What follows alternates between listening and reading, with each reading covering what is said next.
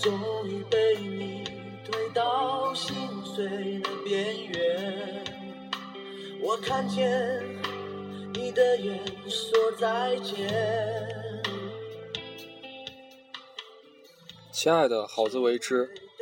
有一种女生的存在堪比 X 战警的变种人，凭借三寸不烂之舌和故我做故我在的人生信条，在前方狙击敌军，后方混淆视听，让讨厌她的人加倍讨厌，却不得不羡慕；让喜欢她的人翻足了白眼，却怎么也离不开，不费吹灰之力占地为王。故事的主角就是这么一个姑娘，暂且叫她高高冷小姐。高冷小姐的脾气，全仰仗她有个极品老妈。老妈年轻时是镇长的镇花，在当时那个年代，每天都能收到好几封情书，那确实漂亮到惊天动地。土财主、官二代、小文青都追过她，但最后却跟了一个卖酒的私营户。他说：“人这一辈子，要的就是一个安静的清泉。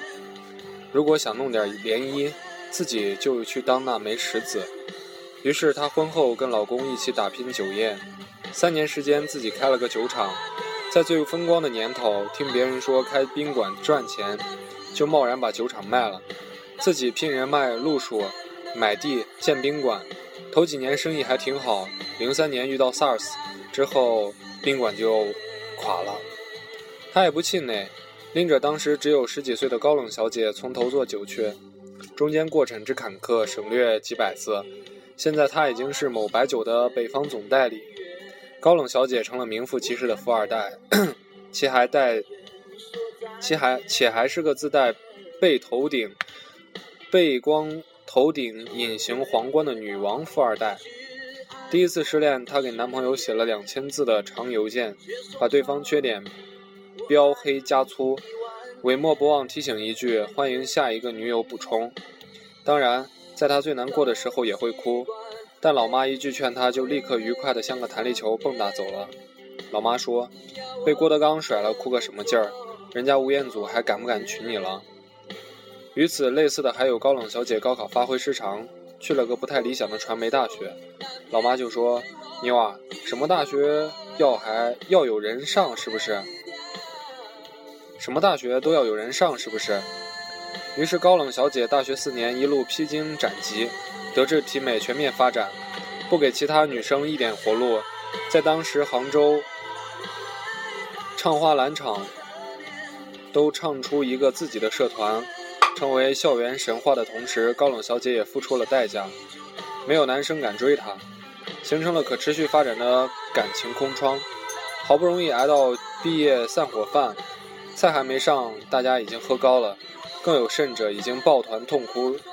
其中有个矮个子男生，红着脸，端着酒杯，慢慢挪到高冷小姐面前，正准备运气表白的时候，高冷小姐突然拍桌对服务员就是一顿吼：“我们从坐下到现在已经四十分钟了吧，一个热菜都没上，你当我们过来表演酗酒的呀？”后来成功把男朋友的这个男生吓跑了。再然后，毕业五年的高冷小姐已成为知名唱片公司的宣传总监。每天精致的游走在上海这座小资城市，一句话主谓宾必须带英文单词，一日三餐必究简必讲究营养均衡，每周必须做 SPA，微博每天必须晒自己做的菜，诸多必须，就像两条平平平行的路，他在名为装逼的其中一条上走得体面，另一条全面全是迎他而走来的男生，即便他摆手问好。都逃不过眼睁睁看着他们一个个成为错过的命运。二十七岁的高冷小姐还没嫁出去，准确来说，还没谈过一场超过三个月的恋爱。男人最怕的就是在女人身上找不到存在感。高冷小姐继续继承妈妈的石子理论，给彼此生活激起千层浪，最后每个男人都带着一身伤，含泪含恨离去。说到妈妈。她现在很后悔教给女儿这套理论，因为说，别说吴彦祖了，高冷小姐的世界里，郭德纲都容不下。事情变得有意思起来，是因为一个专辑企划会，老板给了 K P K P I，公司今年要隆重推出几个新签约的新人，所以从专辑收割阶段，高冷小姐就需要全程参与，这次的企划会除了高冷小姐都是男的，还有两个专程从台湾过来的制作人，带他用惯常的客套话含笑寒暄之后，立刻变成一座雕塑，坐在人堆外静默不语。男人们都抽烟，于是整个会议室烟雾缭烟雾缭缭绕。那俩台湾人坐在一起，其中一个长得像《Girls School》里的 Nat，这也是让是让高冷小姐全冷全程冷面不语的最大诱因。虽然她高傲的像一只不会分泌多巴胺的怪物，但仍然抵不住强大的男性荷尔蒙侵袭。在任何需任何靠颜取胜的男人面前，一定会有女人留灯。这次她开了激光灯，烟雾中，高冷小姐用余光一直打量着高反 Net，直到对方从烟雾中伸出手，朝她指了指。他才抹掉嘴角的口水，傻愣愣地把桌上的矿泉水递出去，是要烟灰缸啦。那个一直坐在 Net 旁边抱着吉他的男台湾人打岔道：“弄得好不尴尬。”在这之后，高冷小姐与高仿 Net 有过几次眼神交流，对方都带着电荷。高冷小姐默默转动了一下自己隐形皇冠，直觉八九不离十。等会议结束后，看见粉丝提示一位新粉丝，她就冷笑了一下。好像终于收复了珍视已久的城邦。那个时候，微信还没有开发出来，微博是时下最火的交流工具。自从那个台湾人加了他的微博，高冷小姐就进入高级装逼模式，随时等着对方第一条评论、第一条私信。敌不动，我不动。不过对方微博就十条，还都是转发。一周没了动静，于是他开始每天刻意发很多自己自拍照，上班 look，回家睡衣 look，连敷个面膜都要让别人知道长啥样。终于迎来对方第一封私信的时候，高冷小姐都快哭了，因为她问：“你是有网店开吗？好多衣服和面膜，嘿嘿，嘿你妈个头啊！见过这么漂亮的卖家吗？”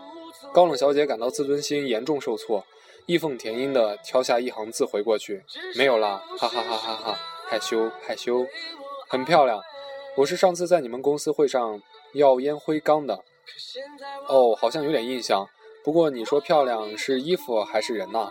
还是说面膜漂亮啊？发完这封，高高冷小姐想割腕自尽。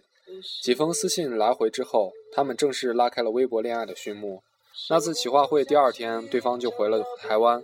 他们隔着海峡和陆地聊工作、聊八卦、聊政治，事无巨细，每天抱着手机取暖。好几次终于聊到感情话感感情话题的时候。高冷小姐巴不得对方露出男儿本色，发几个黄色段子聊骚一下，但对方就是抓不到重点，最多也就停留在一个拥抱的表情。终于在圣诞节那天，台湾人专程飞去了上海，高冷小姐借口推掉了朋友的 party，去静安寺的泰国料理店跟他高仿 net 见面。初相遇那天，他们连话都没讲过，这次高冷小姐早已准备好副稿，绝不让人两。绝不让两人落日尴尬。他已经做了一百二十个心理准备，只要对方开口，晚上就随他去酒店，要的就是这么不矜持。私信里对方说坐的坐在窗边很显眼，确实很显眼。高冷小姐一进门就看见了，不过坐在那里的是上次开会高仿 net 旁边的吉他男。高冷小姐当即心跳加速，步履蹒跚起来，在心里默念。一定不要跟我打招呼！一定不要跟我打招呼！那个吉男吉他男热情地喊了他的名字，是喊的。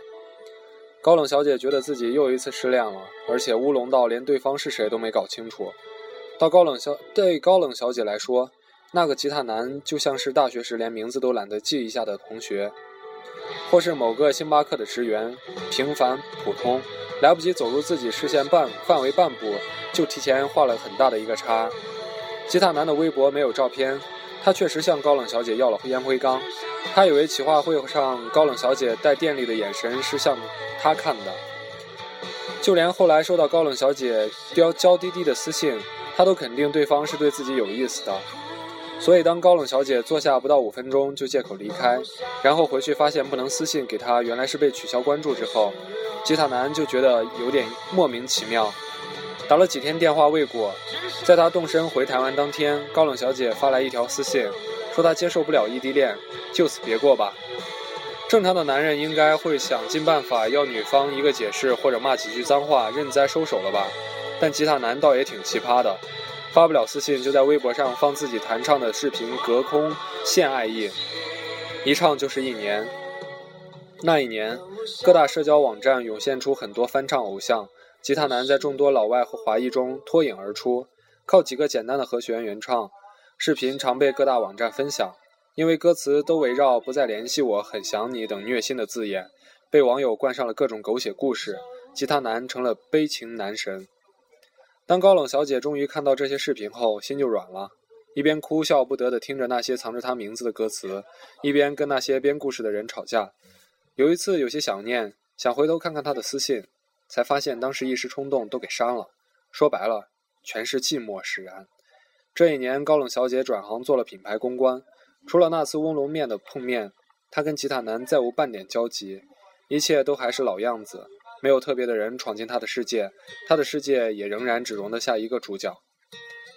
当他辗转于饭局之间，靠拿酒精拿下一个案子后，回到家仍然忍不住怅然。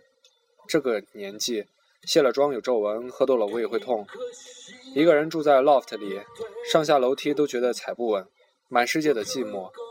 闲来无事的时候，高冷小姐就翻出吉他男的视频来看，每一个转音，每一个煞有介事的小动作，都让他忍俊不禁。真是呆到死的男人。吉他男保持着每月两首歌的频率，高冷小姐也养成了固定听歌的习惯，但从不留言打招呼。一来二去，时间又快过了一年。妈妈在华山路附近给高冷小姐买了套别墅，还被破罐子破摔的呛她。说，反正这辈子嫁不出去了，大把时间可以在院子里种花种菜，提前享受老年生活。住进去第一天，高冷小姐就被长强超强地暖蒸得流了一晚上鼻血。没过几天，又因为胸部长了几颗肿瘤，去医院做了手术。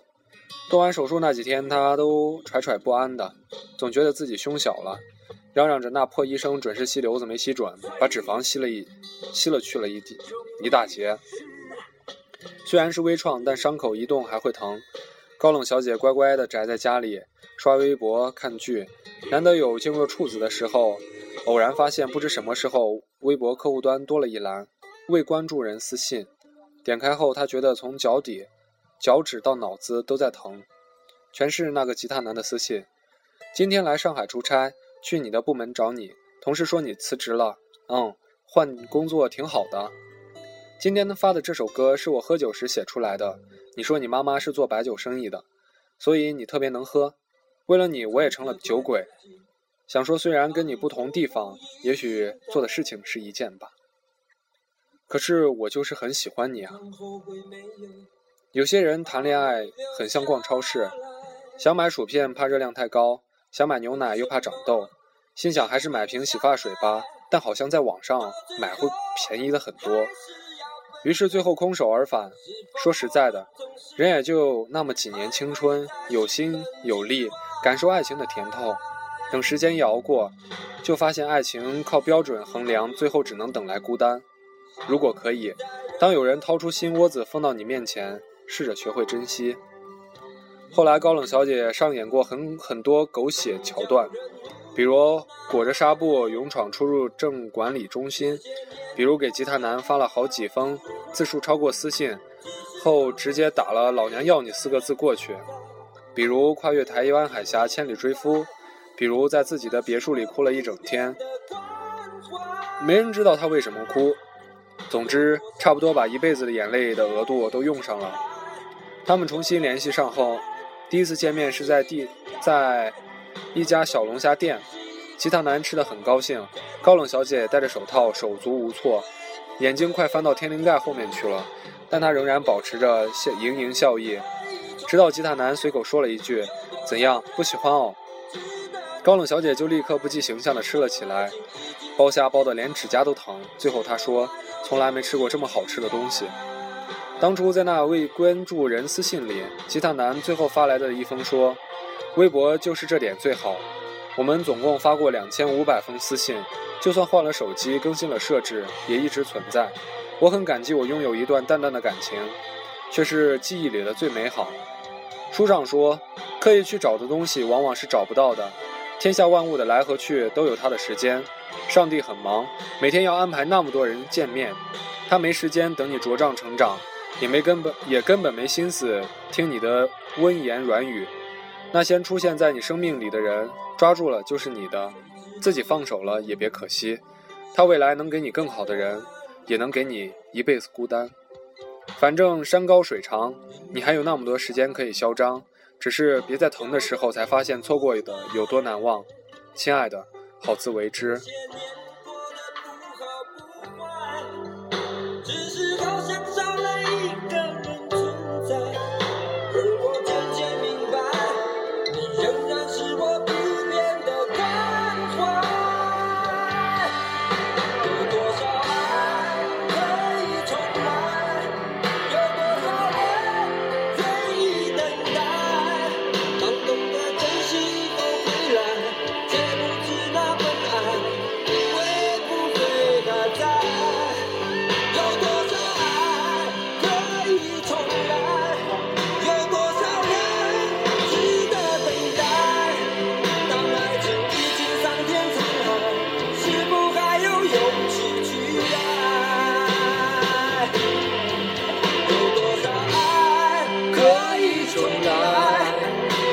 多少人值得等待，当懂得珍惜以后回来，却不知道分爱会不会还在。有多少爱可以重来？有多少人值得等待？当爱情已经桑田沧海，是否还有勇气去爱？